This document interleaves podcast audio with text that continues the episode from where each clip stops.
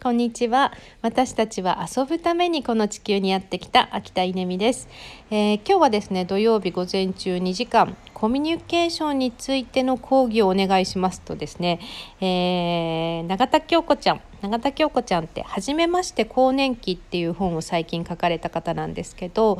えー、彼女自身は、まあ、更年期障害になるにはまだ全然年齢的に若いんですが専門家更年期の専門家で、えー、最近ね YouTuber にもなってあのすごい人気の永田京子ちゃんがご依頼くださって嬉しかったです。えー、とってもあの素敵な女性たちが集まってくれていて、まあ、コミュニケーションとは何かっていう話をですね、えー、まずコミュニケーションの語源から入って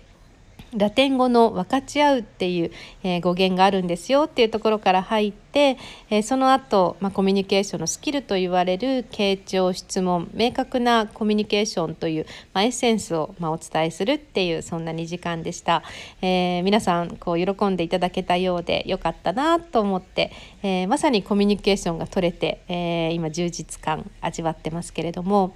え、子どもの頃からというか私たち赤ちゃんを見ると、まあ、その子が手に持っているものをですね「えー、ちょうだい」って言ってみたりしますよね。でそうするとあの渡してくれる、えー、そして、まあ、23歳ぐらいになるとたくさん持ってるおもちゃをですね、まあ、友達に配ってる姿とか、まあ、家族にこうね配ってくれるとか、えー、この手に持ってるものを人に渡す手に持ってるものを人に配るっていうこれが、ま、コミュニケーション分かち合いっていうことですね。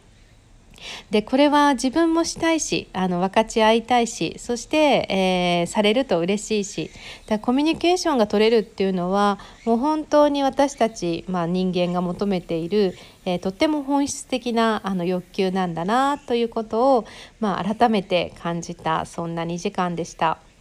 えー、皆さんはどうですか？コミュニケーション取れてますか？分かち合いは足りてますでしょうか？えー、私は今日もこの後ですねあの岐阜の岩村の古民家に向かうんですけれどもうんなんでこう古民家改修したり、えー、まあ、毎週通ったりして、えー、汗だくになりながら、えもうねあの誇り丸め丸けになりながら、えやってるのかなって思うとやっぱりそこにですね人が集ってそして時間を共有したい。なんかこう一緒に分かち合いたい一緒に飲みたい一緒に歌いたい、え一緒にこう汗をかきたいえー、なんかそんなあの時間をすごく求めてやってるんだなっていうのを、えー、つくづく感じています、えー、週末土日ですけれども、えー、皆さんも、え分かち合いコミュニケーションの時間をたっぷり取れますように。